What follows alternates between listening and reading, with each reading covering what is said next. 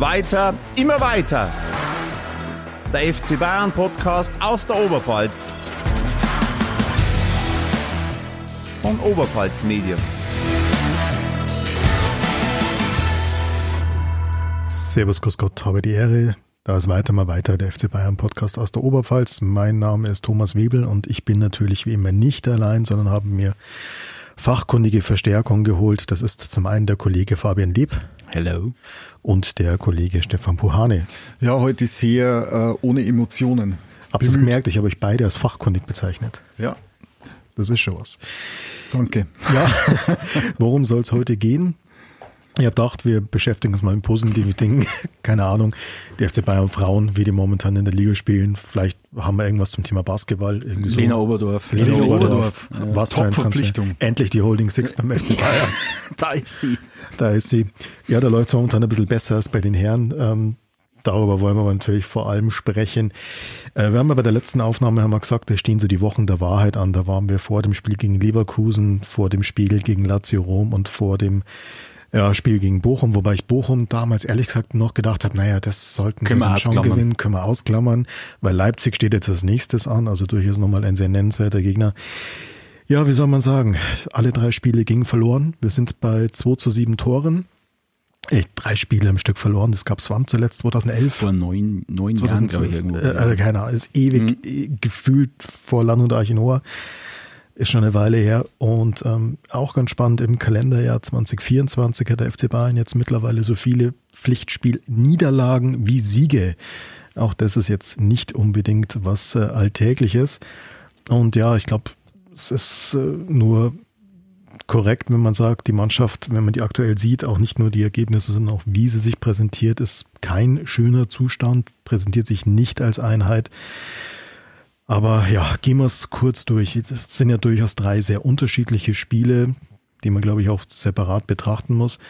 Leverkusen war ich ehrlich gesagt, ich glaube genauso wie der Kollege Fabian Liebe, etwas geschockt, ähm, als ich davor die Aufstellung gesehen habe und mir dachte, was macht er jetzt?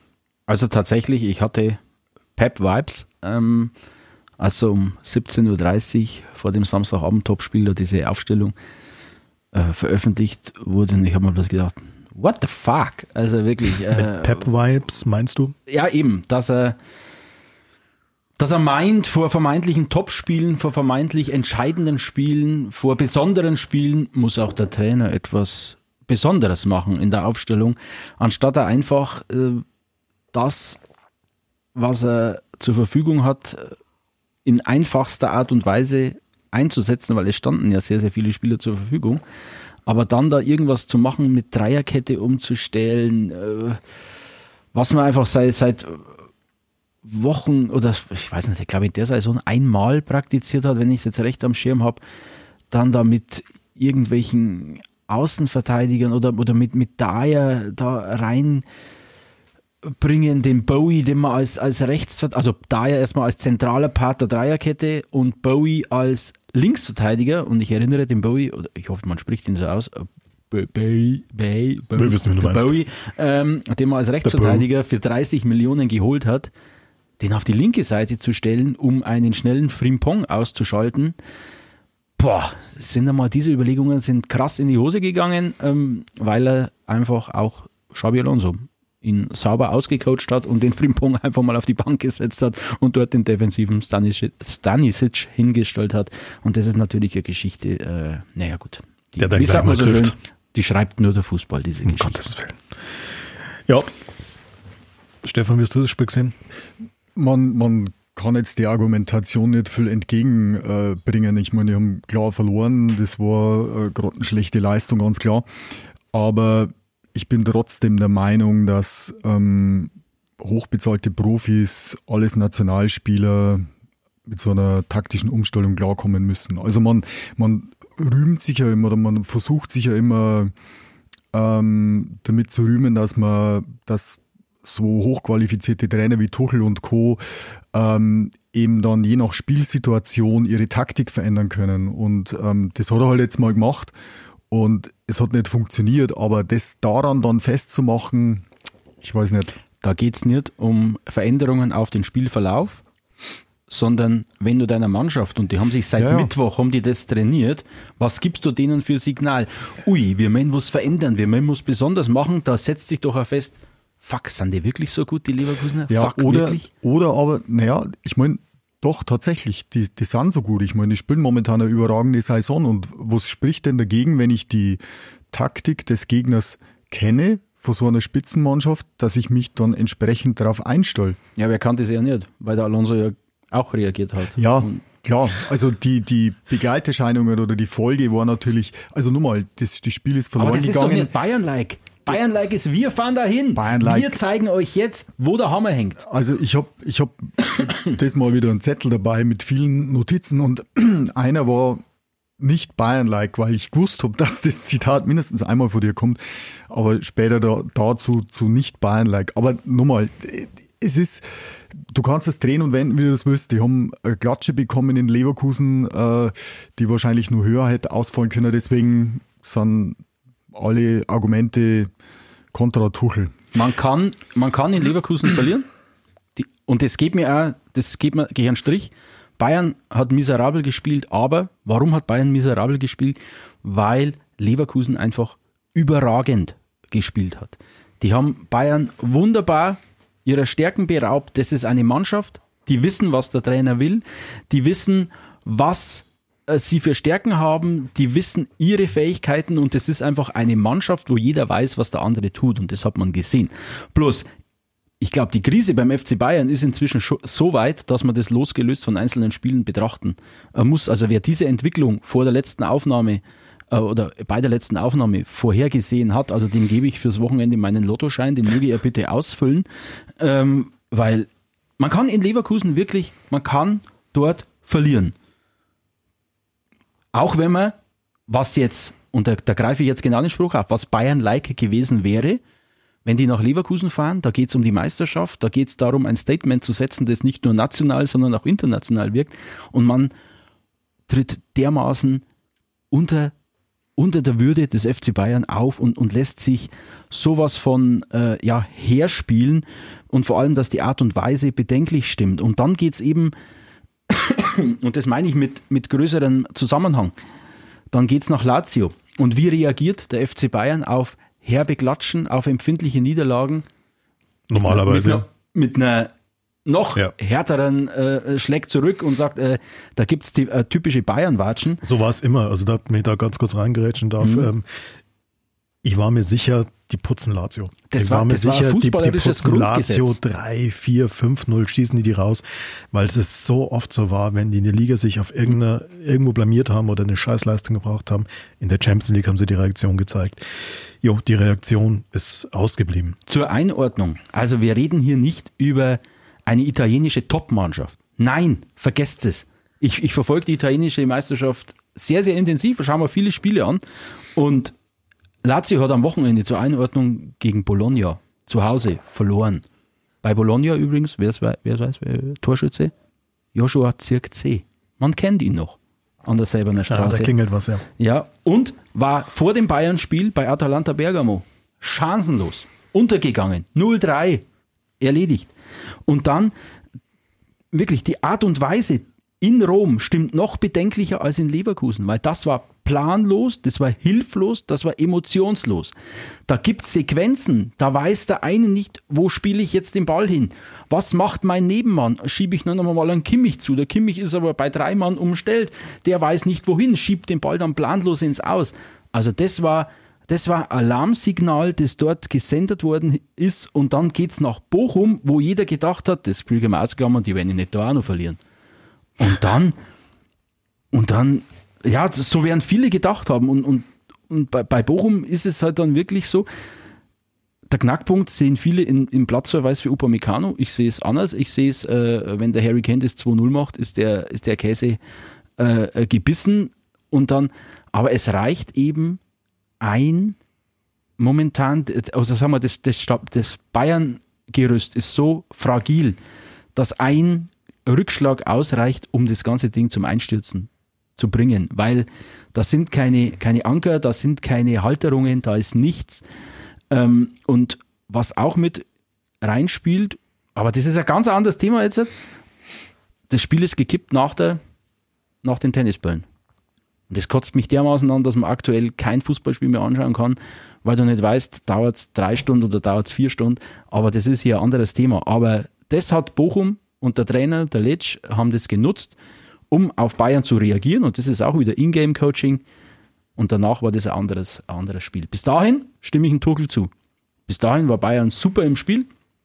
Hat auch, er, er bemüht ja dann gerne so Statistiken wie Expected Goals oder was weiß ich, haben sie ein gutes Spiel gemacht, aber eben nur bis zu dieser Unterbrechung. Und diese Entwicklung, glaube ich, äh, ist losgelöst jetzt inzwischen von diesen einzelnen Spielen zu betrachten. Da liegt vieles im Argen und man kann vieles über Grundsätzliches muss man jetzt sprechen, weil so wird der FC Bayern die erste titellose Saison seit, schlag mich tot, zwölf Jahren, glaube ich, seit 2012, ja. ähm, einfahren. Aber es wird dann sicherlich aufs Thema kommen. Also der FC Bayern ist nicht mehr der FC Bayern. Und das wird, diese Saison wird Konsequenzen haben. Welche? Weiß ich nicht. Ich sage bloß, jetzt, um das jetzt mal abzubinden, aber ich glaube, jetzt wäre ein Trainerwechsel äh, falsch. Ja, das war jetzt ein schöner Monolog, Stefan. Wir können Feierabend machen. Der Fabian hat alles ja. gesagt. Nee, mir, mir Fabian, äh, mir ist das alles zu negativ. Mir ist wirklich alles zu negativ. Und ich, ich bin, also du, du bist, was das betrifft, sehr emotional. Und ich glaube, dass Wo momentan, er doch kein Fan ist. Ja, wo nee. er doch kein Fan ist. Aber momentan, momentan glaube ich, ist einfach auch wichtig irgendwo, ähm, also grundsätzlich, weil ja, es wird ja momentan, du, du hast jetzt zwar gesagt, äh, der Tuchel oder Trainerwechsel wäre ein falsches Signal, aber momentan ist ja die, die Grundstimmung generell so, der Tuchel soll weg unter den Bayern-Fans, also man, man hört es ja und ich, ich glaube einfach, das ist mittlerweile so ein Reflex, den man den man hat, ähm, weil es halt einfach so funktioniert in diesem Geschäft, dass wenn es nicht läuft, dann wird der Trainer ausgetauscht und in den wenigsten Fällen hilft's was. Und ich glaube, diesen Reflex muss man ein bisschen unterdrücken und muss versuchen, ähm, das eben alles mal ein bisschen sachlicher zu sehen und ähm, ich habe es ja vorhin schon angedeutet gehabt, also die haben 50 Punkte auf dem Konto, die haben die letzten fünf Jahre nur in einer Saison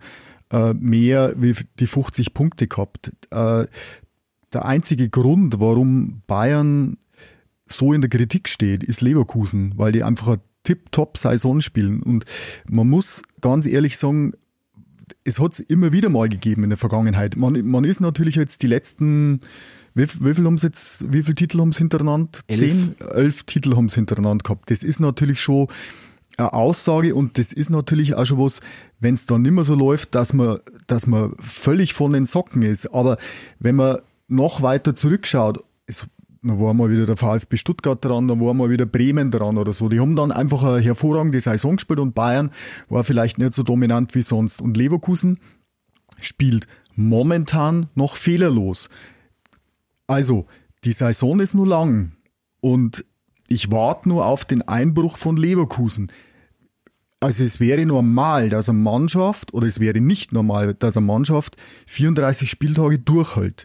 Wenn das Leverkusen macht, dann sind es völlig zu Recht Meister und dann glaube ich, äh, wäre es auch unglaublich schwer für die Bayern gewesen, das zu toppen. Aber sicher bin ich mir trotzdem nicht, weil ähm, ich könnte mir durchaus vorstellen, die haben ja vor zwei Spieltagen schon mal ein Unentschieden gehabt gegen Gladbach, wenn ich mich entsinne. 0-0 zu Hause. 0-0. Ähm, da habe ich da eigentlich schon gedacht, okay, ähm, jetzt, jetzt sind sie so ein bisschen, jetzt schlittern so ein bisschen in die Krise rein, aber dann haben sie sie wieder gefangen und wahrscheinlich sind auch gestärkt worden durch, das, durch den klaren Sieg im Spitzenspiel. Aber ich bin mir noch nicht sicher, ob der Drops schon gelutscht ist. Also bin ich mir echt nicht sicher. Aber man, Klar, Bayern hat momentan das Spiel nicht gut und das ist aber auch so eine Folge von, von, von der ganzen, von dem ganzen Saisonverlauf, vom Pokal aus, von, ja, eben der Dominanz von Leverkusen, dass du immer hinten nachrennst und bei jedem Unentschieden der Abstand äh, immer nur größer wird. Und ich glaube einfach, das hat dann schon zur Folge, dass du einfach in Rom nicht so dominant auftrittst oder dass eben dann so Kleinigkeiten wie die Tennisbälle oder vergebene Chance in Bochum dazu führen, dass du das Spiel nicht nochmal drehen kannst. Was aber, finde ich, ähm, nicht, nicht Bayern-like ist, sondern das ist halt einfach Fußball-like. Das passiert, das passiert den besten Mannschaften, dass die dann ähm, solche Spiele nicht gewinnen können. Aber Bochum zum Beispiel, da haben sie eine Fülle von Chancen gehabt. Und wie du vorhin schon so richtig gesagt hast, der Kane, diese Riesenchance, ja, wenn er die macht oder wenn er quer legt zum Müller, der mhm. völlig frei steht, dann steht es 2-0 und dann machen die Bochumer keinen Zucker mehr. Ja, Monolog von meiner Seite beendet. Das war aber, und das war ich, will ich einfach bloß ins Gedächtnis holen. Es gab in den letzten fünf, sechs Jahren durchaus drei Spielzeiten oder zwei, jetzt ist die dritte. Es gab zwei Spielzeiten, in denen der, Bayern, der FC Bayern nicht aufgrund der eigenen Stärke, sondern aufgrund der Riesendummheit von Borussia Dortmund nicht Meister geworden ist. Das war einmal unter Kovac. Meister geworden ist. Äh, äh, als Dortmund eben nicht Meister genau, geworden ist. Ja. Ähm, als, als unter Kovac, als äh, Dortmund schon neun Punkte weg war. Und das war letztes Jahr, als sie lediglich das Heimspiel gegen Mainz noch gewinnen mussten. Also auch da stand die Meisterschaft schon zweimal auf, auf sehr, sehr hölzernen oder fragilen Beinen und da ist der FC Bayern nicht wegen der eigenen Stärke, sondern einfach wegen der Dummheit von Borussia Dortmund dann Meister geworden. Und ich, ich sehe es jetzt nicht so, ja, acht Punkte sind ein Brett. Es sind noch, schlag mich tot, äh, zwölf Spiele, glaube ich, äh, zu absolvieren. Und aber ich sehe es momentan einfach nicht. Leverkusen wirkt sehr, sehr, sehr, sehr gefestigt, hat äh, die wirken überhaupt nicht abgehoben. Und was heute halt ist, Bayern verliert die schwächeren Spiele. Du hast sicherlich diese 50-50-Situation gehen zurzeit alle zu Ungunsten von, von mhm. Bayern aus. Und du hast das Gefühl, die auf Leverkusener Seite geht alles auf denen ihr Pendel. Die Gewinner auch Spiele wie jetzt in Heidenheim, die sind nicht schön ja. anzuschauen, die sind ja top. Aber der Gewinner ist halt. Da redet kein Mensch mehr in drei Wochen drüber, wie war das Spiel in Heidenheim. Aber eins vergisst, Fabi, weil ähm, Leverkusen, der, der äh, Alonso hat jetzt seine Arbeit in Leverkusen angefangen und keiner hat irgendwas erwartet. Kein Mensch. Die waren Durchschnitt die letzten Jahre und plötzlich fängt er an, eine Serie hinzulegen.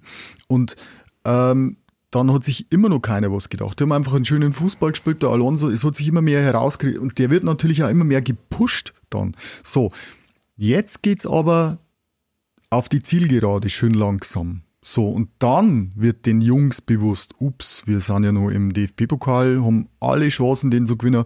Wir haben die Chancen, die Meisterschaft zu gewinnen. Wir haben sogar noch in der Champions League gut dabei. Europa League. Äh, in der Europa League gut dabei. So, ähm, dann könnte ich mir durchaus vorstellen, dass dann so ein bisschen das Nervenflattern beginnt. Und das hat man ja bei sehr, sehr vielen anderen Vereinen gesehen. Und du hast es ja gerade erwähnt, die letzten fünf Jahre, aber unter der, unter der hervorragend, dir stimmt es mir wahrscheinlich zu, dass die Ära Hitzfeld hervorragend war.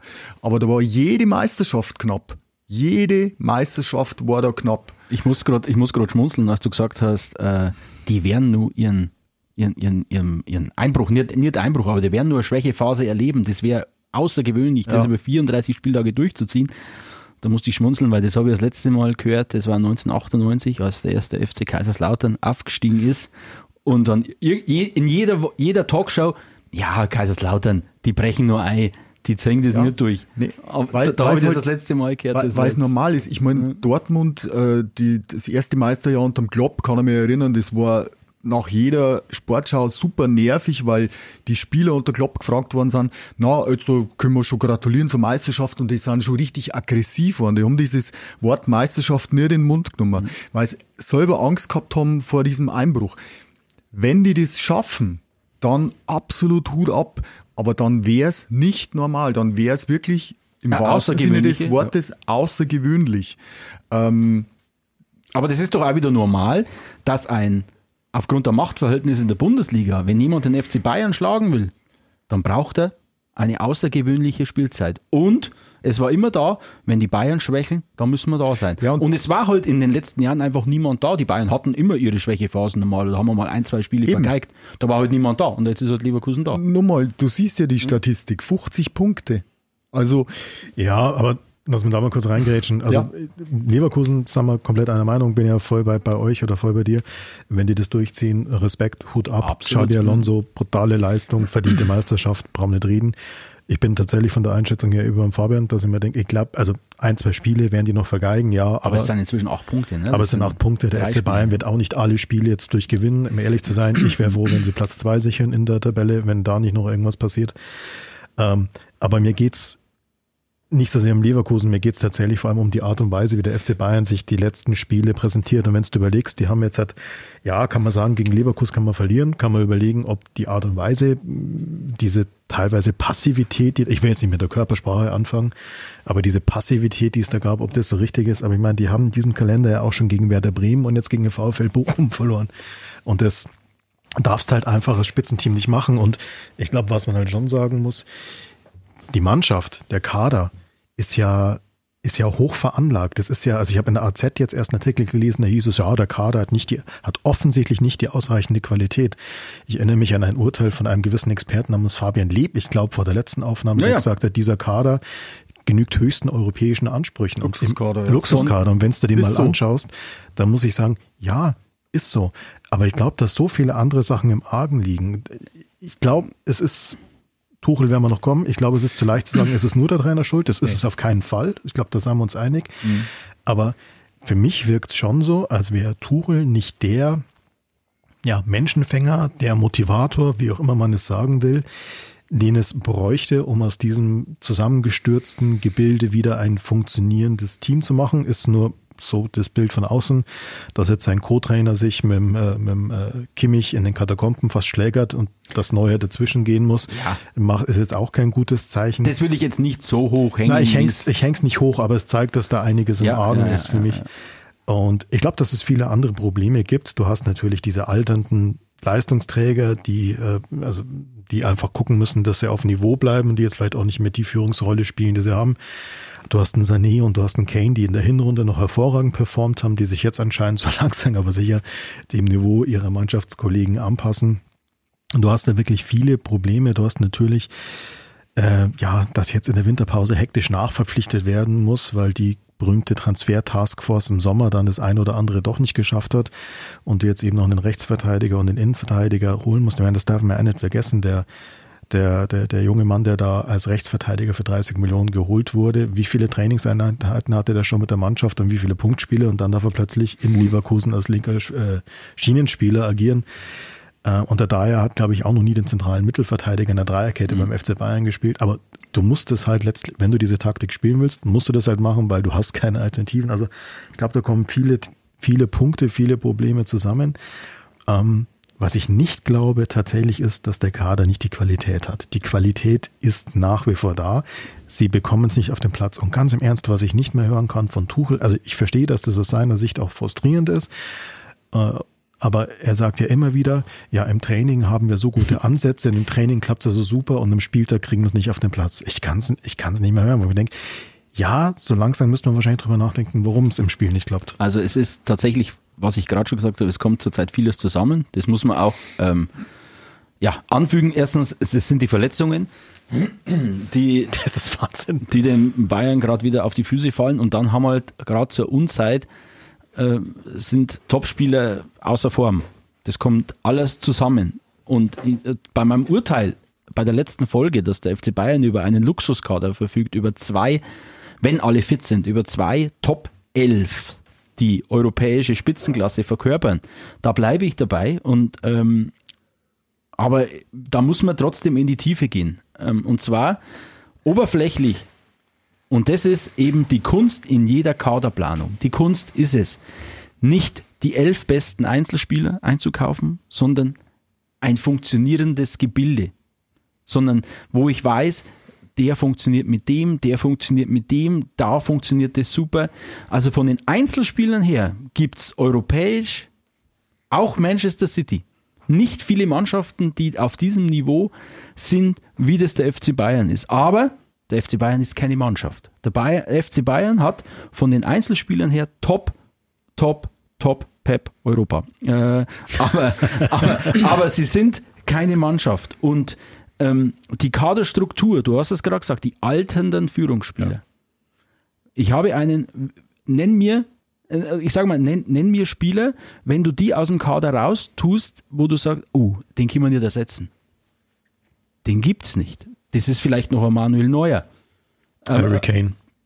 Richtig, aber der, der ist nicht so lange da, dass, ja, ich, dass ich sage, der ist schon diese, diese, qua, ich weiß nicht, ob der qua Natur eine so dies, diese Autorität schon hat in einem neuen Verein, weiß ich nicht. Natürlich ist der unersetzbar vorne drin, brauchen wir nicht drüber reden, aber ich, ich, ich meine so Spielertypen, Ja. ich, ich sage jetzt mal so, ein, ein Rodri bei Manchester City, der ist Weltklasse. Pep hat ihn jetzt erst zum besten äh, Mittelfeldspieler äh, in Europa gekürt. Also so ein Javi Martinez 2013. da, genau darauf will ich hinaus. Da, äh, den hast du bei Leverkusen im Granit Xhaka.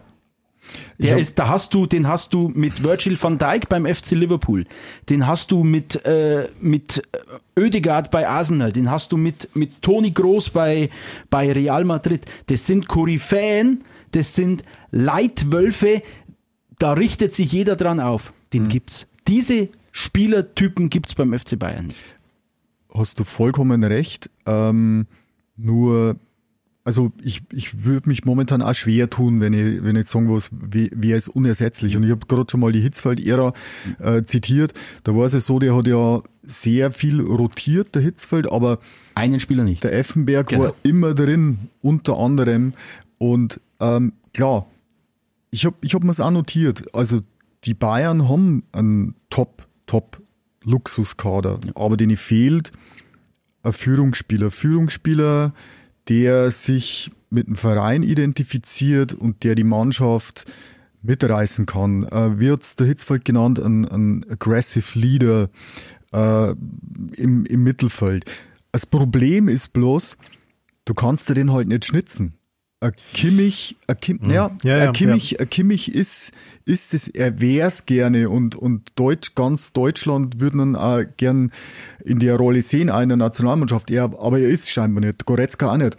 Ähm, dieses Phänomen hat schon in der Vergangenheit sehr, sehr oft gegeben, dass Spieler, die außergewöhnlich gut Fußball spielen können, einfach keine, keine Leitwölfe, keine Führungsspieler sind. So ein Leitwolf, den, den kannst, es ist, es ist platt, aber den kannst du dir wirklich nicht schnitzen. Aber es, ich glaube, und der Gedanke ist mir auch gekommen, dass das momentan einfach ein Problem von Fußball Deutschland ist. Ich meine, wenn du dir anschaust, wie tief die Nationalmannschaft in der Krise steckt, ähm, ich glaube, dass sich dass dieses Spiegelbild dann auch immer wieder für den FC Bayern ist und umgekehrt.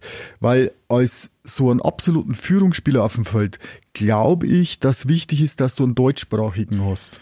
Also ja, bin ich bei dir und du kannst ihn dir nicht schnitzen und ja, das ist ein Problem, was wir im Fußball Deutschland haben, aber was du natürlich schon machen kannst, äh, du kannst schon versuchen, ihn dir aufzubauen.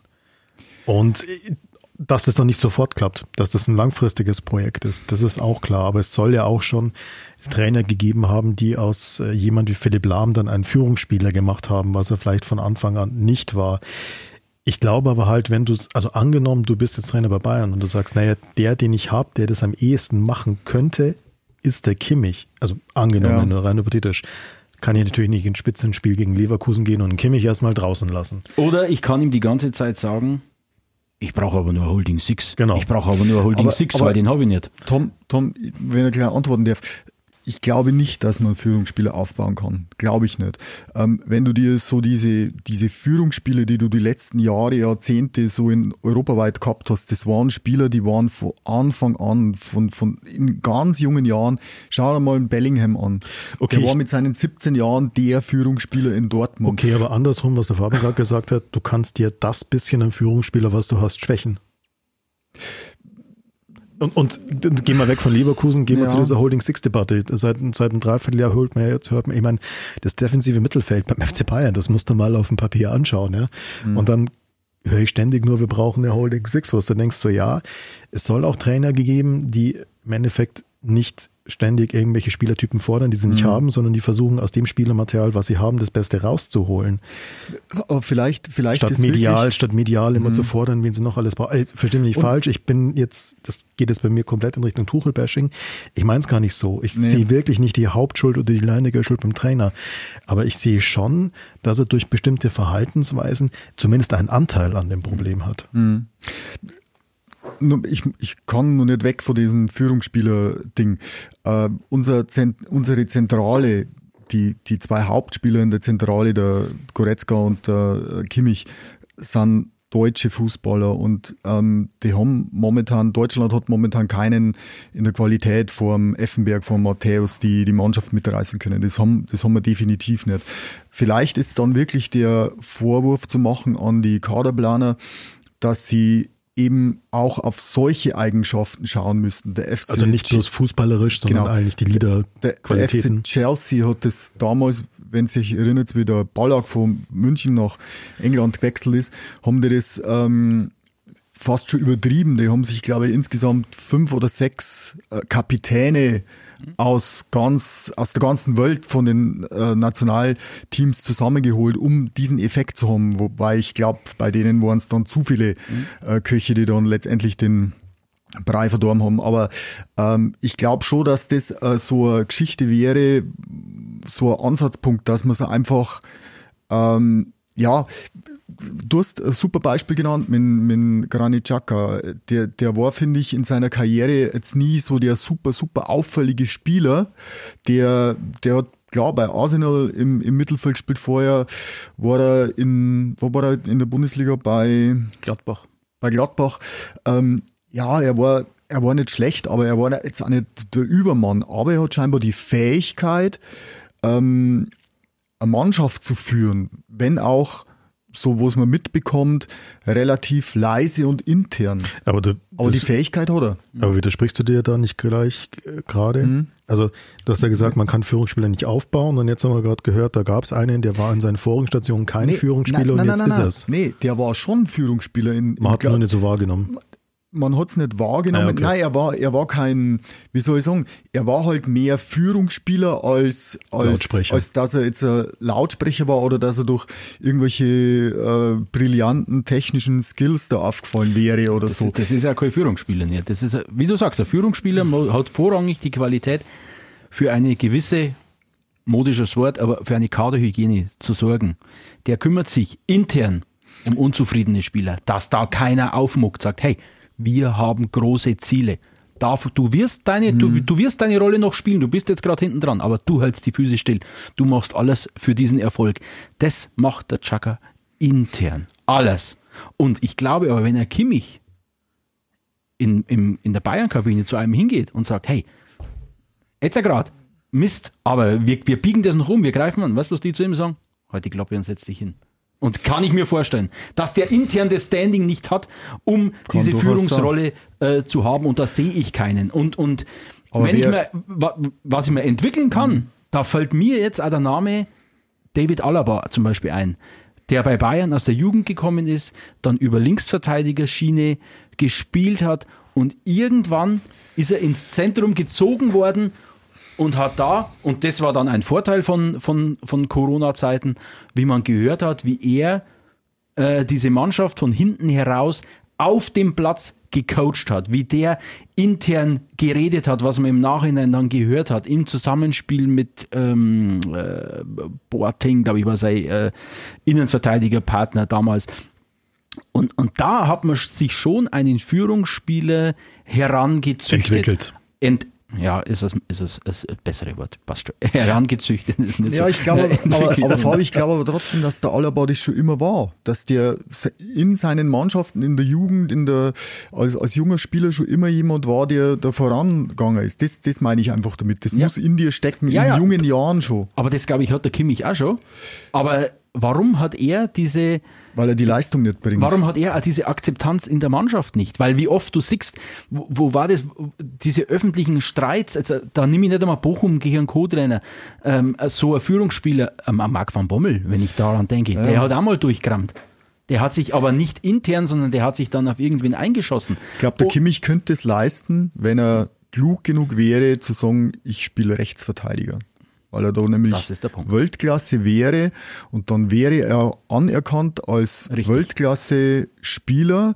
Bloß der Kimmich will scheinbar für sein eigenes äh, ja, Wohlbefinden in der Zentrale spielen ähm, und da wäre er wahrscheinlich besser beraten, wenn er, wenn er rechts rausgehen würde und ich glaube, dann, dann wäre es auch was anderes. Ja. Ganz kurzer Einwurf, weil der Name gerade gefallen ist. Ähm, Die T-Frage, die Tuchel-Frage beziehungsweise Trainerfrage, hak mal oder Nein. Moment, Moment, mir geht's noch gar nicht um heuer, aber eine zukünftige Genau. Perspektive Genau. für wann auch immer. Wisst ihr, was Marc van Bommel zurzeit so treibt? ja, kein Witz. Der ist Trainer bei Ro Royal Antwerpen. Ja, in und Belgien. was hat er mit denen gerissen? Ähm, Was hat er mit jetzt, lass mich Wolfsburg kurz, gerissen? jetzt lass mich kurz überlegen, warte mal, Royal Antwerpen, die sind. Nee, der ist bei PSW Ich kann's Eindhoven ich kann's- gescheitert, jetzt ist er gerade äh, ja, vorderes Drittel. Ja, kann man so sagen. Er hat äh, 2023 Ist Meister geworden. Royal Antwerpen zum Pokaltriumph geführt und im gleichen Jahr zum ersten Mal seit 66 Jahren zum belgischen Meistertitel. Jan Vertongen in der 96. Und, und, Minute. und ist in Wolfsburg krachend gescheitert. ja, genau. Entschuldigung, Wolfsburg. Es gibt auch Trainer, die sich entwickeln, äh, aber ich sag Ja. mal, für irgendwann mal für eine Zukunft Aber könnte so jemand auch eine Option sein. jetzt aber jetzt zurück, zum, zurück zum, Kimmich. Zum dritten Mal. Ähm, irgendwer hat jetzt gerade gesagt, ähm, oder ihr habt es beide, glaube ich, gesagt, ähm, dass der, der Tuchel so ein bisschen, oder dass bei Bayern momentan die, die Führungsspieler so ein bisschen ähm, ja, degradiert werden oder mit der ständigen Forderung nach Holding Six und so weiter. Ähm, wer, finde ich schon, Poten- also Führungsspieler hast auf jeden Fall Manuel Neuer, definitiv so. Und du hast Thomas Müller genauso, aber der Thomas Müller wurde ja konsequent diese Saison auf die Bank gesetzt. So, und mir stellt sich jetzt die Frage, weil der Müller ist ja auch, hält ja total ruhig. Ja, also, also das erste Mal der Kovac versucht hat, den Müller abzusägen, da ist er dann ja in erster Linie von seiner Frau. aber aber das, da ist sofort eine Reaktion gekommen. Aber der, der Müller hält komplett ruhig. Die, mir stellt sich die Frage, ist es gerechtfertigt, dass er auf der Bank sitzt? Ähm, oder könnte genauso auch immer von Anfang an spielen. Wenn das, wenn zweiteres der Fall ist, dann wäre es ziemlich dumm vom Tuchel, weil der Thomas Müller ist ein Führungsspieler, definitiv. Und ich glaube, ich habe in einem der letzten Podcasts, ich meine, es ist immer schwierig, weil man hat natürlich immer die, die super Spiele von so einem, von so einem Mann im, im Hinterkopf aus der Vergangenheit, aber wenn, wenn ich als Trainer so einen Spieler hätte und selbst wenn ich merke, okay, jetzt baut er ein bisschen ab, weil er schon das gewisse Alter hat, den würde ich trotzdem spielen lassen, weil er einfach nur so eine, so eine zusätzliche Qualität ist. Das ist ja das, was ich gerade vom Chaka gemeint habe. Der ist nicht der, der über über Spieler, aber er hat scheinbar so eine Qualität, die der Mannschaft und dem Klima in der Mannschaft gut tut. Und ähm, wenn ich aber einen Müller permanent auf die Bank hockt, dann nehme ich dem natürlich auch was von seiner Glaubwürdigkeit innerhalb der Truppe. Dann hat er auch nicht mehr so viel zu sagen. Da wenn der was sagt zu einem anderen, dann sagt er, was willst du, sitzt auf der Bank. Das ist, das ist genau der Punkt, wo ich am Tuchel vorwerfe, ähm, wie gesagt, Tuchel, um das noch eins für alle mal klar zu halten, er ist fernab von jeder äh, menschlichen Einschätzung, die ich hier gar nicht vornehmen will. Er ist ein hochdekorierter, qualitativ anerkannter Top-Trainer. Bleibt festzuhalten. Ja, ich, werfe, wir uns- ich, ich, werfe ihm, ich werfe ihm in München zwei Dinge vor. Das sind zum einen, dass er es nicht geschafft hat, äh, dieser, äh, seinem Kader jetzt in, jetzt ist er glaube ich ein Jahr tätig, in diesem Jahr ähm, eine Hierarchie zu verpassen. Das hat er nicht geschafft. Das ist alles so auf einer Ebene, da ist kein, da sind keine Säulen. Die vielbeschworene Achse, die immer gefordert wird, die gibt es nicht. Auch aus eigenem Verschulden, wie ich gesagt habe, es wäre im Zentrum, ich muss mich Natürlich kann ich eine Holding Six fordern, aber das mache ich nicht medial öffentlich, das mache ich intern in Transfergremien oder wo auch immer. Und auch nicht der Mannschaft gegenüber, sondern ich habe dort vier hochkarätige Leute, die Sechserposition spielen können. Dann suche ich mir einen raus und sage, du bist mein Sechser. Auf dich baue ich. Du bist mein Leader im defensiven Mittelfeld. Und genauso geht es nach vorne. Müller-Frage stimme ich dir absolut zu. Wenn ich mich entscheide, der Müller ist ein Führungsspieler, ist ein, der ist mein verlängerter Arm auf dem Platz, dann muss er immer spielen. Muss er spielen. Und nicht, und das hat er nicht geschafft, indem er äh, alle defensiven Mittelfeldspieler mit seinem ständigen Lamentieren nach einer Holding Six degradiert hat, intern ähm, wie auch öffentlich, und einen Müller eben, indem man äh, nie gespielt äh, oder es ganz, ganz selten spielen lassen. Der hat jetzt erst die letzten äh, zwei, drei Spiele wieder, wieder gemacht. Ich sag's sehr ungern, aber ich stimme dir in allen Punkten zu. Danke.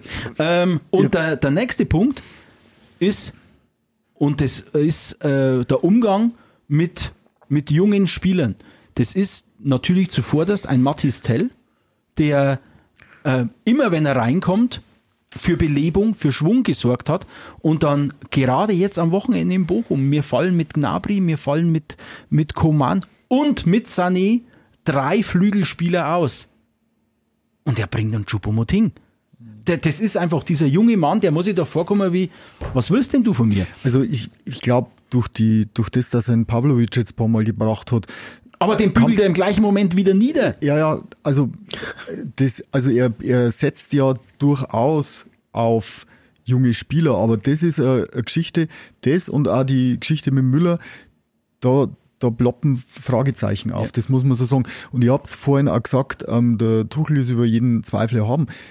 Qualitativ, also, also, ja. Qualitativ, was, was mir aber am Tuchel, also ich finde ich finde dann auch gut. Und er hat, ähm, also was man von außen immer sehen kann, ich meine, wir können es ja wirklich bloß von außen betrachten, was er bisher geleistet hat bei seinen Vereinen, aber was mir beim Tuchel nicht gefällt und was mir auch schon bei seinen bisherigen Stationen immer nicht gefallen hat, ist sein unsouveräner Umgang mit den Medien. Richtig. Und das ist zum Beispiel ein ganz, ganz entscheidender Punkt beim FC Bayern. Der Otto Rehagel ist damals ich behaupte jetzt mal, fast nur deswegen gescheitert, weil er sich immer mit dem Medienvertreter angelegt hat.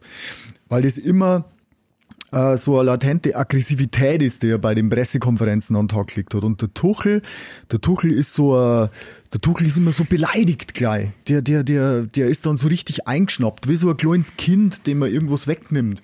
So kommt er mir manchmal vor. Und das war er aber auch schon in Dortmund und das war er, wenn man die Pressekonferenzen in, in Paris und in, äh, in London mitverfolgt hat, war das auch so. Immer so dieses Beleidigtsein. Und das, das macht er jetzt auch schon. Wenn er, wenn er mal ein bisschen eine kritische Frage bekommt, dann, dann reagiert er ganz, ganz seltsam. Und, und das trägt natürlich nicht dazu bei, auch im Kreise der Mannschaft, dass die sagen, das ist unser Mann, dem folgen wir. Und ja. Da sind wir immer noch verwöhnt und, und, und trauern diesen, diesen Gentleman auf der Bank Nagelsmann. hinterher, die, die mit, mit Hitzfeld, meine ich, mit Heinkes, mit Hitzfeld. Ja, und auch Nagelsmann. Ja, diese Elder Statesman da draußen.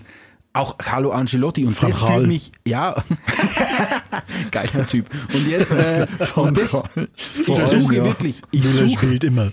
Ich suche auf eine. Der hat sich fast geprügelt mit den Reportern. ich suche, ich suche eine Antwort und ich hoffe, ihr könnt sie mir geben. Und ich habe sie seit, ich habe sie seit Monaten, seit Jahren nicht gefunden. Das ist ein Ancelotti, wenn ich mir den jetzt anschaue, wie der bei Real Madrid auftritt, äh, was der für Erfolge feiert, der ist der, der ist ein Held, der ist ja. ein, ein Gentleman da draußen. Gut, wenn ihn sein Kaugummi kauen sieht, da kann die oft an die Decke gehen. Aber, aber rein sportlich betrachtet, ja. Top-Mann.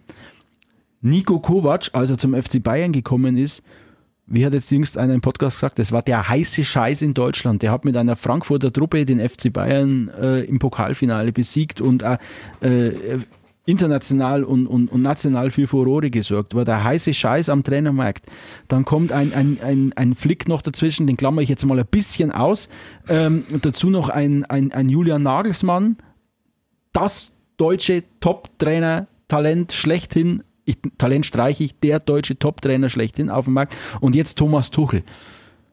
Warum scheitern all diese hochdekorierten, fähigen Trainer beim FC Bayern? Ich gebe mir eine Antwort, ich finde sie nicht. Also Punkt eins, die Frage ist, äh, wenn du dir gerade die Bilanz der letzten elf Jahre anschaust, sind sie wirklich alle gescheitert? Weil zumeist, ja, warum hält keiner länger als zwei Jahre? Weil es europäischer Spitzenfußball ist. Und wenn es da mal zwei, drei Spiele nicht läuft, dann ist es normal, dass es knirscht, dass es laut wird, dass, dass eine Trainerfrage Wie lange ist der Angelotti jetzt bei Real? Wie lange ist der Klopp bei Liverpool? Wie lange ist der Pep, Pep bei City? City? Okay, aber Pep klammern wir mal aus. Der ist äh, Pep und Klopp würde ich beide ausklammern. Erstens, weil England ein bisschen anderes System ist und zweitens glaube ich, dass die beide mittlerweile eine eine also Pep hatte, glaube ich, diesen Status schon bevor er zu City gegangen ist. Ein Pep Guardiola feuerst und nicht äh, ein Pep Guardiola geht, wenn er keinen Bock mehr hat, wenn er keine Ahnung hat. Ich Aber warum gibt es bei Bayern nicht? Ich würde sagen, ich finde es schade, dass es das bei Bayern nicht gibt. Ich glaube, dass auch tatsächlich das Umfeld mit diesem, das darf man nicht ganz vergessen, dieses Umfeld mit diesem krassen Umbruch, der da seit Jahren sich vollzieht und der jetzt halt wieder in so einer halben Rolle rückwärts mhm. äh, geendet hat. Also ihr, ihr, wisst, was ich meine. Also wir machen erst einen großen Generationenwechsel, dann stellen wir fest, oh, die können es doch nicht. Dann kommen die alten Säcke wieder, die aber, Entschuldigung, also versteht's mich falsch, krasses geleistet haben, den FC Bayern zu dem gemacht haben, was er heute ist. Aber das kann ja auch nicht das Konzept sein, dass Hönes und Rummenigge das es noch die nächsten 20 Jahre machen, ja. bis sie irgendwie über 100 sind. Äh, dazu dieses sehr anspruchsvolle Umfeld in München auch, was die mediale Aufmerksamkeit angibt. Der FC Bayern ist in Deutschland kein normaler Fußballverein. Der FC Bayern ist in Deutschland hochgradig polarisierend, hochgradig emotionalisierend. Zudem hat jeder eine Meinung, egal in welche Richtung die geht.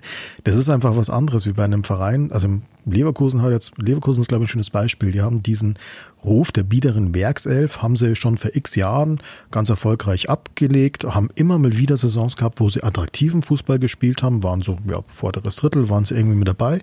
Und jetzt haben sie ein paar kluge Transfers gemacht und einen sehr klugen Trainer geholt und jetzt passt es halt gerade gut zusammen. Wird jetzt wahrscheinlich keine Dynastie werden auf die nächsten zehn Jahre. Und als FC aber der Bayern. Druck, aber ja. der Druck ist natürlich deutlich, deutlich geringer ja. dort, weil wenn es jetzt mal nett klappt, dann ja. klappt es halt mal nett. Und deswegen glaube ich, ist FC Bayern immer eine ganz, ganz andere Hausnummer. Und da brauchst du schon einen Trainer, der eine Riesensouveränität hat. Das sehe ich bei Tuchel Erne, das ist wieder das Thema mit den Pressekonferenzen, was du gerade hattest, der m, taktisch und so weiter, brauchen wir nicht reden, da muss er Spitze sein, aber der muss vor allem auch dieses mit diesem Umfeld klarkommen. Der muss mit einem Rummenigge, mit einem Höhners, mit diesem Aufsichtsrat, mit diesen Wirtschaftsbossen, mit den Ultras, der muss keine Ahnung, mit diesem ganzen Gemengelage muss der klarkommen. Es ist einfach kein Job wie jeder andere. Das heißt, ich glaube, der Trainerjob beim FC Bayern ist in Europa schon einer der schwierigsten, die es gibt. Aber das ist ja schon lange. Aber Real Madrid steht dem in nichts nach. Und, und da ist Angelotti jetzt seit, was weiß ich, ja. fünf, sechs, sieben Jahren äh, erfolgreich tätig. Ja. Und wenn wir, wenn wir schon an Hönes und Konsorten jetzt immer noch irgendwo mitmischen lassen müssen, ja. äh, dann soll er doch jetzt bitte mal die dann packen wir die ganz alte Schule jetzt aus. Der Beckenbauer ist tot, leider, der kann nicht mehr einspringen. Ja, dann holen wir jetzt die ganz alte Schule raus und dann wird der FC Bayern noch Meister, indem dann der Hönes jetzt anfängt und sagt, ich will Xabi Alonso als Trainer beim FC Bayern, der bringt mir einen Florian Wirtz mit. Ja, aber der und doch. Diese, das wäre das wär so die alte Hönes-Schule von vor 15, 20 Jahren gewesen. In dieser Phase jetzt, aussichtslos zurück, jetzt zünde ich irgendwelche Nebelkerzen, um Unruhe äh, beim, beim Widersacher zu schüren. Ja, Aber nachdem, das ist natürlich nicht up to date. Ist ja, und nachdem alle davon ausgehen, dass Xabi Alonso wahrscheinlich schon den Vorvertrag beim FC Liverpool nein, unterschrieben nein, nein, nein, hat. Nein, nein, nein, nein, nein, nein, nein, nein, nein, nein. Also da gibt es ja auch Stimmen, die, die warnen ihn davor. Ja, okay, okay. Also okay. Der, der, der Schritt, ich meine, wer will Nachfolger von Klopp werden? Also ja, wer, da, wer, das macht, äh, das ist. Ich habe ich hab jetzt vorhin übrigens noch äh, Interview mit, mit Reschke oder der Reschke mhm. ähm, hat äh, beim bei irgendeinem Podcast gesagt, dass Rummenigge und Höhnes in Alonso unmittelbar nach Ende seiner Spielerkarriere ihn als Sportdirektor installieren wollten beim FC Bayern. Mhm. Ähm, aber jetzt nochmal zu der Thematik. Ich bin auch ratlos irgendwo. Wobei, wie ich eingangs schon gesagt habe, man muss das vielleicht wirklich brutal objektiv reflektieren. Wir haben 50 Punkte. Klar, es läuft momentan nicht so besonders gut. Trotzdem es ist nicht so, wie es in der Vergangenheit auch schon mal gewesen ist, ähm, unter Erich Ripbeck und Jupp Heynckes ja. beim ersten Mal, dass ja. auf Tabellenplatz 8 oder 9 sind. Wir aber, sind Zweiter, wir haben nur Chancen. Aber die, die Qualität vom Kader war damals nicht vergleichbar mit der heutigen. Ja, na, natürlich nicht. Aber wenn der Fabi richtig sagt, Real Madrid, also das, da ist ja nun, das ist ja nun mal eine, dieser Heiligtum unter den Fans. Also aber, du kannst dir überhaupt nichts erlauben. Schau mal, was in der spanischen Liga los war. Aber über, da nochmal kurz, ja gut, aber da noch eine kleine... Der Verein geheißen? Girona. Äh, die, die Erster waren. Ähm, da halten sie alle ruhig. Also der Ancelotti kann machen, der hat jetzt diesen Umbruch hervorragend ähm, eingeleitet und jetzt schon fast vollzogen. Ähm, äh, Real Madrid, also ich, ich, ich, bin bei euch. Real Madrid ist natürlich auch ein heißes Pflaster, brauchen wir nicht drüber reden, auch was die Anspruchsdenke im Umfeld angeht, aber es gibt natürlich einen gewagten Unterschied. Und der ist natürlich, wenn es da auf irgendeiner Position einfach nicht den richtigen Spieler gibt. Nein. Dann nein, wird nein, einfach nein. ein. Eben, dann fehlt es aber im Umfeld auch. Also da, wenn. Ja, aber dann wird der Scheckbuch gezückt. Wie viel, für wie viel kommt Mappé jetzt? Ja, wie wenn, viel verdient wenn, er dann ja, da? Wenn ja, der FC Bayern ein Vorbild hat, was Kaderplanung betrifft, dann muss es Real Madrid sein. Die haben diesen Umbruch intern, haben die den geregelt, während die Top 11 noch auf dem Höhepunkt mhm. ihres Schaffens war. Wenn ich einen Casemiro, einen Groß, einen mhm. Modric mhm. denke, die da lange mhm. dieses Dreierzentrum bei Real Madrid waren, da haben sie einen Chouamini, Da haben sie einen Kamavinga jetzt langsam herangezogen und die kommen immer weiter. Und wenn die weg sind, ist das ein nahtloser Übergang. Und, und das ist ja genau auch der Punkt. Ich meine, du hast schon recht mit Mbappé. Ähm, das sind natürlich so Verpflichtungen, wo man sagt, ah, das kann sich jetzt bloß Real Madrid oder Man City leisten oder so. Ähm, aber trotzdem, die ganzen Jungs, die du jetzt aufgezählt hast, die hat vorher kein Mensch kennt. Genau. Das waren junge Spieler, die haben es geholt. Das war Top-Scouting, dass die geholt haben. Die holen sie an Alaba, die holen sie an Rüdiger. Also das sind ja jetzt auch nicht die, die also ja, Alaba, Alaba vielleicht ich schon schon, gern behalten, aber, der, aber der Toni Rüdiger, ja, aber sie, sie holen sie die Leute dazu, die da, da wird kein Modric, ja mittlerweile schon, aber der Groß und der Modric spielen bis ins biblische Alter irgendwie, weil man den Wert von solchen Spielern halt Un- erkennt. Undis indiskutabel, Sandy. Indiskutabel. Über die wird Genau. nicht diskutiert. Und, und bei uns ist es so, äh, Spieler ist 32 und heißt nee, er kann nicht mehr von Anfang an spielen, er ist schon viel zu alt und so. Aber du hast es vorher mal angedeutet, warum ist, das war wieder eine völlig andere Diskussion, warum ist der Ancelotti in München gescheitert? Warum? Das ist für mich auch Ja. absolutes Phänomen, wenn man den seine Trainerkarriere anschaut. Also ich glaube aber schon, oder ich komme immer wieder zu dem Ding hin, ich glaube wirklich, der Thierry Ori hat es gesagt und ich habe ich hab ihn zitiert in der letzten Folge, ihm gefällt am FC Bayern so sehr, dass er von ehemaligen Fußballern ähm, gemanagt wird, aber ich glaube, das ist sowohl ähm, Segen als auch Fluch zugleich, weil auf der einen Seite natürlich haben die Herren Rummenigge und Hoeneß mehr Ahnung vom direkten Geschäft, weil sie selber in dem Geschäft jahrelang als Spieler waren. Aber auf der anderen Seite hast du natürlich neben ihnen einen absolut schweren Stand. Schwerer wie vielleicht vor, vor irgendeinem Manager, der halt einfach sich ums Geschäftliche kümmert und der sagt, hey, pass auf, du bist mein Fußballfachmann, mach einmal, du hast freie Hand und solange du einigermaßen Erfolg hast, passt es. Und das wird beim FC Bayern halt nie passieren, weil die sich immer ins Sportliche einmischen. Und was die letzten Jahre zwar nie so rübergekommen ist, weil der Erfolg da war, der Rummenigge und Hönes waren sie ja nie einig. Die waren sich ja nie einig. Der, Rum, der Hönes will in, in Klopp holen, der Rummenigge sagt, nee, ich möchte äh, doch einen Klinsmann. So, der, der, der Hönes möchte äh, ein paar Jahre später, ich ein Eberl und der andere will ein Lahm. genau, so ständig solche Geschichten. Also man hat sich ja da gegenseitig auch schon Steine Aber, in den Weg gelegt. aber das ist ja das, was ich vorhin gemeint habe, dieses Umfeld in München mit diesem Umbruch, auch mit diesem Karriereumbruch, der da abgeht. Ich meine, du hast gesagt, ja, das sind ehemalige Fußballer, die kennen das Geschäft. Man muss aber auch fairerweise sagen, als die aktive Fußballer waren, das ist fünf Jahrzehnte her. Also Hönes und Rummenigge und so.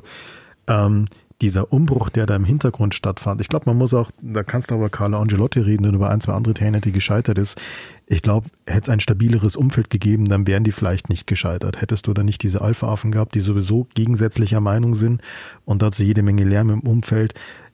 Das ist vielleicht am Ende des Tages auch eine der Stärken, die ein Real Madrid hat, die ein, ein FC Liverpool hat, dass da ein Trainer die Zeit bekommt, sich zu entwickeln, weil es auch nicht so viel Hauspolitik gibt. Aber ich meine, wie war es beim FC Bayern? Der eine, eine wollte einen Julian Nagelsmann, äh, im anderen ist es wahrscheinlich nicht schnell genug gegangen, einen Anlass zu haben, einen Nagelsmann dann rauszuschmeißen, ja, und dann resultiert halt sowas in Und den das ist, das ist die Antwort auf meine Frage, die ich vorhin gestellt habe. Ich glaube, das, auf diesen Punkt komme ich immer wieder.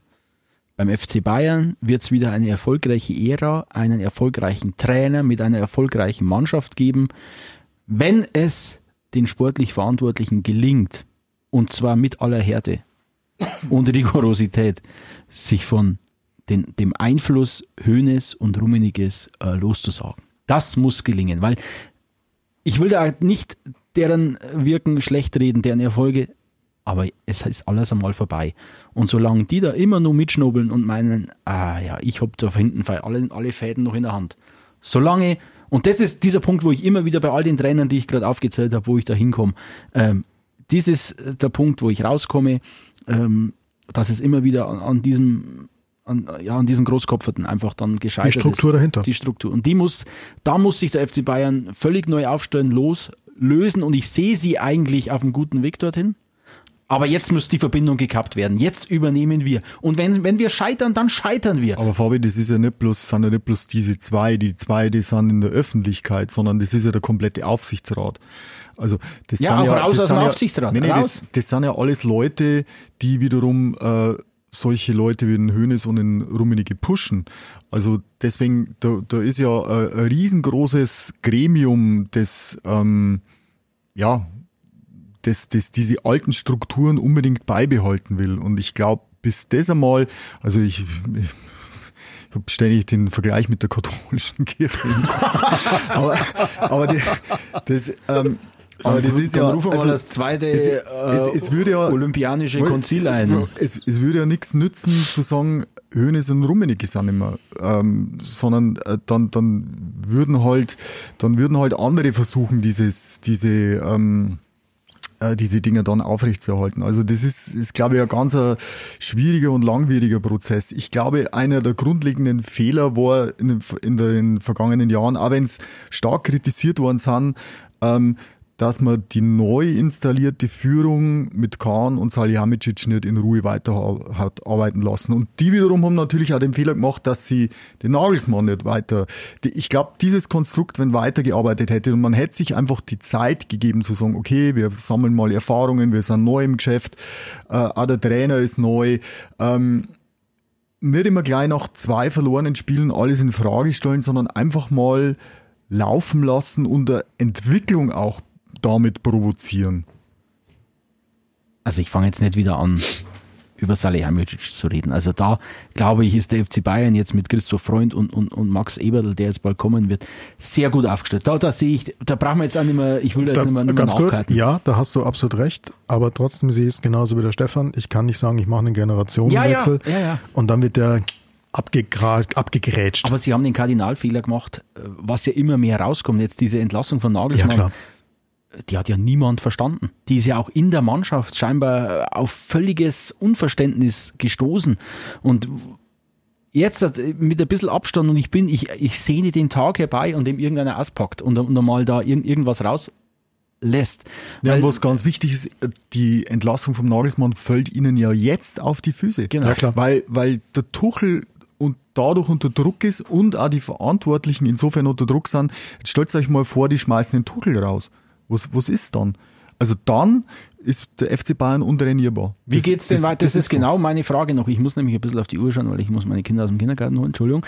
Ähm, wie geht's denn weiter? Also, äh, wie geht's weiter? Für diese Saison würde ich sagen, Champions League, vielleicht biegen sie es gegen Rom noch hin. Spätestens im Halbfinale ist Schluss und Meisterschaft würde ich sagen, Platz zwei sichern. Äh, titellose Saison. Ich glaube, wird Leverkusen nochmal einbrechen? Ja. Werden sie so krass einbrechen, dass sie die Meisterschaft vergeigen? Glaube ich nicht. Ich glaube nicht, dass Leverkusen das Dortmund-Phänomen nachspielt und ich glaube, dass sie sich vom Vizekusen-Titel dann auch mal schön langsam ähm, abhängen äh, können. Äh, und dann muss man schauen, wie es weitergeht. Ich bin tatsächlich gespannt, wie Christoph Freund, wie Max Eberl, wie die zusammenarbeiten. Vielleicht bringen die die notwendige Ruhe, die notwendige Struktur rein, die jetzt fehlt. Wobei ich schon auch die Bedenken vom Stefan teile, solange die restlichen alten Männer im Ja, Aufsichtsrat Absolut. da noch die Strukturen bestimmen, äh, wie groß ist der Spielraum, den die anderen haben. Wie groß ist die Chance, dass eben dieser Generationenwechsel tatsächlich mal, auch wenn es mal nicht so gut klappt, einfach mal vorangetrieben wird und auch einfach mal laufen lassen wird. Und ja, ich bin gespannt, also ob sie es jetzt nochmal auf die Reihe bekommen oder nicht. Also ich glaube auch, ähm, Meisterschaft wird es nicht Ja. werden. Und jetzt kommt ganz kühne Prognose. Ich glaube, Pokal holen sie auch nicht mehr. Welchen? Welchen? Und äh, Champions League, sagen wir uns ehrlich, selbst Nein. wenn sie Rom noch schnitzen, es ist in der derzeitigen Verfassung Ja. sehr, sehr unrealistisch. Wenn, wenn du dir vorstellst, wie will dieser, wie diese Mannschaft äh, Manchester City schlagen in dieser Verfassung. Es kann sich natürlich alles entwickeln, das ist ganz klar, kann sich wieder, es kann sich wieder drehen, ähm, aber es wirkt doch sehr, sehr, sehr, sehr unrealistisch. Aber wie geht's dann weiter, sage ich. Deswegen ist ein Trainerwechsel für mich zum aktuellen Zeitpunkt äh, eigentlich wenig sinnvoll, weil was willst du noch erreichen? Uns fällt ja auch kein wirklich geeigneter Kandidat Das ist ein. erstens wer? Da gibt es keinen. Wer ist so masochistisch veranlagt? Gleich, ich, ich nenne dir gerade ein paar Namen, die die, die, die Bildzeitung gerade spielt. Da, da, da zieht dir echt die Schuhe aus. Äh, ähm, wer wer soll es machen und was will der erreichen? Und äh, lieber endlich einmal ein bisschen wenigstens in Konstant, äh, ähm, in Konstanz die Saison zu Ende bringen, auch wenn es vielleicht mit einer titellosen Saison wehtut. Und dann Bilanz ziehen und dann schauen, wo kann man im Kader ansetzen, wo kann man vielleicht auf der Trainerposition ansetzen, muss man nochmal einen Tausch vornehmen oder geht man den Weg mit Tuchel, aber in einem bisschen geordneteren Umfeld mit einem etwas veränderten Kader. Ähm, deswegen, also die Bildzeitung schreibt ja den Trainerwechsel herbei, jetzt die Rolle zurück und, und die vier Leute, die sie nennen, sind tatsächlich Ole Gunnar Solskjaer, ähm, ähm, Sinedin Sidan. Klar, logisch. Der grundsätzlich das Credo predigt, er geht nur in ein Land, dessen Sprache er auch spricht. Ah ja. Er spricht kein Deutsch, aber gut, er wird gehandelt. Ähm, dann wird es kritisch, Hansi Flick. Hm, Déjà-vu. Ähm, das weiß man schon aus Beziehungen zurück zum Ex ist nie die beste äh, Variante. Und äh, dann natürlich klassischer, wen spielt die Bildzeitung? Sebastian Hoeneß. Natürlich. Natürlich. Wen spielen die? Und da sage ich ganz ehrlich, nix da. Also Solskjaer, Hoeneß, äh, Sidan, Flick, das ist alles sowas von unrealistisch und einfach äh, populistisch, wo ich sage, da ist nichts greifbar. Bringt die Saison ordentlich zu Ende. Vielleicht gibt es diese 50-50-Situation irgendwann mal wieder, dass sie in, äh, zum FC Bayern hin, hin äh, ja, sich entscheiden und, und dann muss man echt nach der Saison sich zusammensetzen mit der neuen Führung, mit Eberl, mit Freund.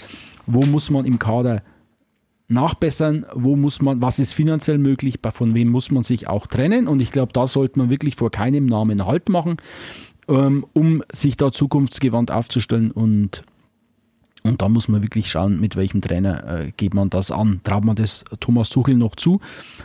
Wobei mir wirklich dann auch im Sommer vermutlich die, die Alternativen finden, weil, weil Jürgen Klopp wird es nicht machen. Wenn der sagt, er, er, macht ein Jahr Pause, dann, dann zieht er das auch durch.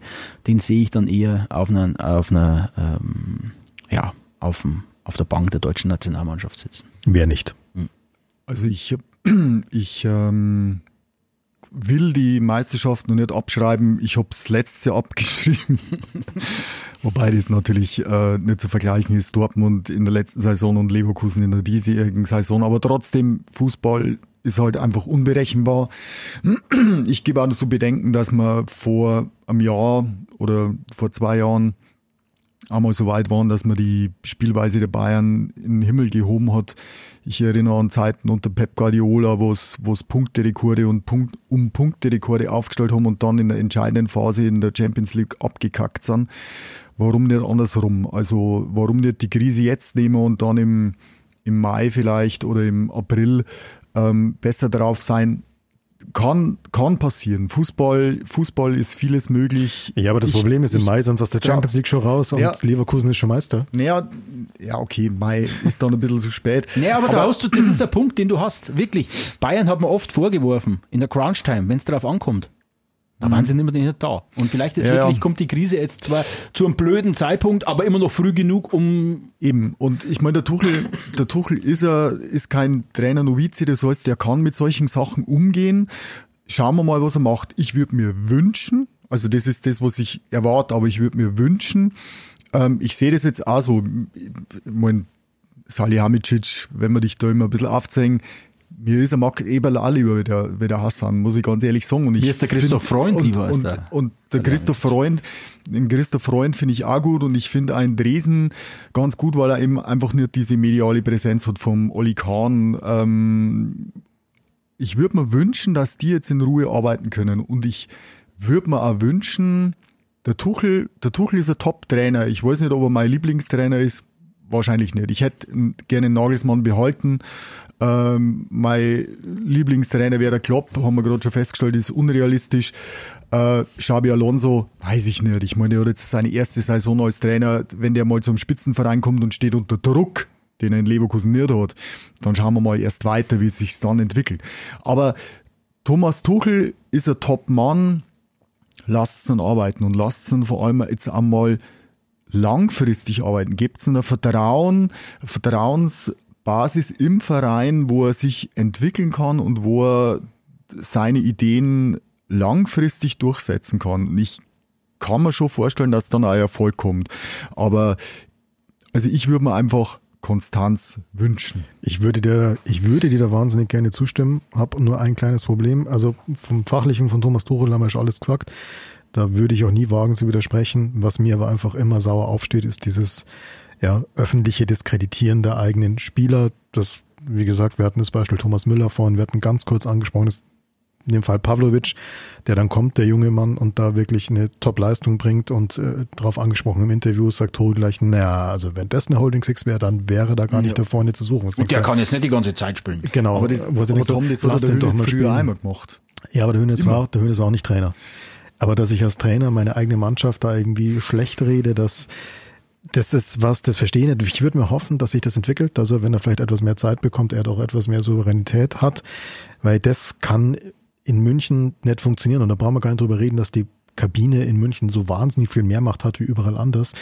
In kein, bei keiner europäischen Spitzenmannschaft wird es das funktionieren, dass der Trainer seine Schlüsselspieler oder auch Nachwuchsspieler, egal wen, konstant irgendwie schlecht redet und dann sagt die Mannschaft, ja gut, jetzt zerreißen wir uns für den. Das wird nicht funktionieren. Trotzdem bin ich bei dir. Eine Langfristigkeit fände ich super, dass die alle Zeit haben, sich zu entwickeln. Max Eberl wird jetzt Ende Februar, glaube ich, äh, bestimmt. 1. März soll er, glaube ich, anfangen. 1. März. Ja. Ähm, Aber er ist natürlich schon, wie die Süddeutsche schon schön geschrieben, er ist schon im Anflug und hat schon das Fahrwerk ausgefahren. Und in diesem Stadium jetzt einen Trainerwechsel zu moderieren, ja, er gesagt, das ist. Äh, nein, das ist ein Kass, das ist logisch. Und also ein bisschen Zeit wäre schön. Ich würde mir aber wünschen, dass Thomas Tuchel sich da auch noch mal ein bisschen entwickelt und etwas weniger negativ über seine eigene Mannschaft redet. Ich hatte es vorhin gar nicht angesprochen, aber wir hatten vor dem Leverkusen-Spiel, das hatte ich in unseren Chat hier reingeschrieben, dieses Zitat von Jonathan Tarr, der ähm, ja nur berichtet hat, als sie in der Kabine saßen, die Leverkusener Mannschaft, und dann haben sie die Aufstellung von Bayern gesehen, wie die sich gefreut haben, weil diese Aufstellung ihnen signalisiert hat, ha, die haben echt Respekt vor uns, die haben echt Schiss vor uns, super. Also da muss der FC Bayern auch wieder weg. Da bin ich bei dem, was der Fabian eingangs gesagt hat. Der FC Bayern muss dominant auftreten, wenn er erfolgreich sein will. Dafür ist eine Konstanz notwendig. Das ist schon logisch. Aber ja, dafür muss sich, glaube ich, auch noch ein bisschen was entwickeln. Und zwar auf allen Ebenen. Also bei den Spielern, beim Trainer und im Umfeld. Der FC Bayern hat das perfekte Spielermaterial für ein 4-2-3-1-System. Das haben sie sich einfach eingekauft. Das haben Traditionell, sie. ja. Das haben sie. Und dann ist es die Aufgabe eines Trainers, da ein Gebilde zu formen und da eine Einheit, eine Mannschaft herauszukristallisieren, die funktioniert. Und das muss ein Trainer leisten. Wenn er das nicht schafft, dann muss man am Ende der Saison zum, zum Schluss kommen, dass man sich trennt. Und dann stellt sich aber wieder im Sommer die Frage, wer kann es machen? Und ich würde mir da auch Konstanz wünschen auf dieser Position, ähm, dass sich was entwickeln kann, damit man diesen Kaderumbruch, der jetzt sich jetzt wirklich schon über einige Jahre zieht, dass man den einmal ja, zu so einem Hauch von einem Abschluss führt, dass man da eine Mannschaft auf dem, auf dem Platz hat, die über, die dann wieder über Jahre mal zusammenwachsen kann, zusammenspielen kann und dann auch erfolgreich sein wird. Weil, wie gesagt, wenn Einzelspielern her, gibt es nicht viel Besseres in Europa. Und äh, ich bin gespannt, wie es im Sommer weitergeht. Ich hoffe jetzt, dass es äh, zumindest bis zum Sommer jetzt in dieser Konstellation weitergeht. Jo. Ab in den Kindergarten. Ab in den Kindergarten. Schauen wir mal, wie wir nach den nächsten Spielen reden, aber wahrscheinlich, wahrscheinlich sind es dann bloß noch drei Punkte und wir sind hier wieder voll Meister euphorisch. Äh, Nein. Alles klar. Bis zum nächsten Mal. Jo. Ciao, ciao.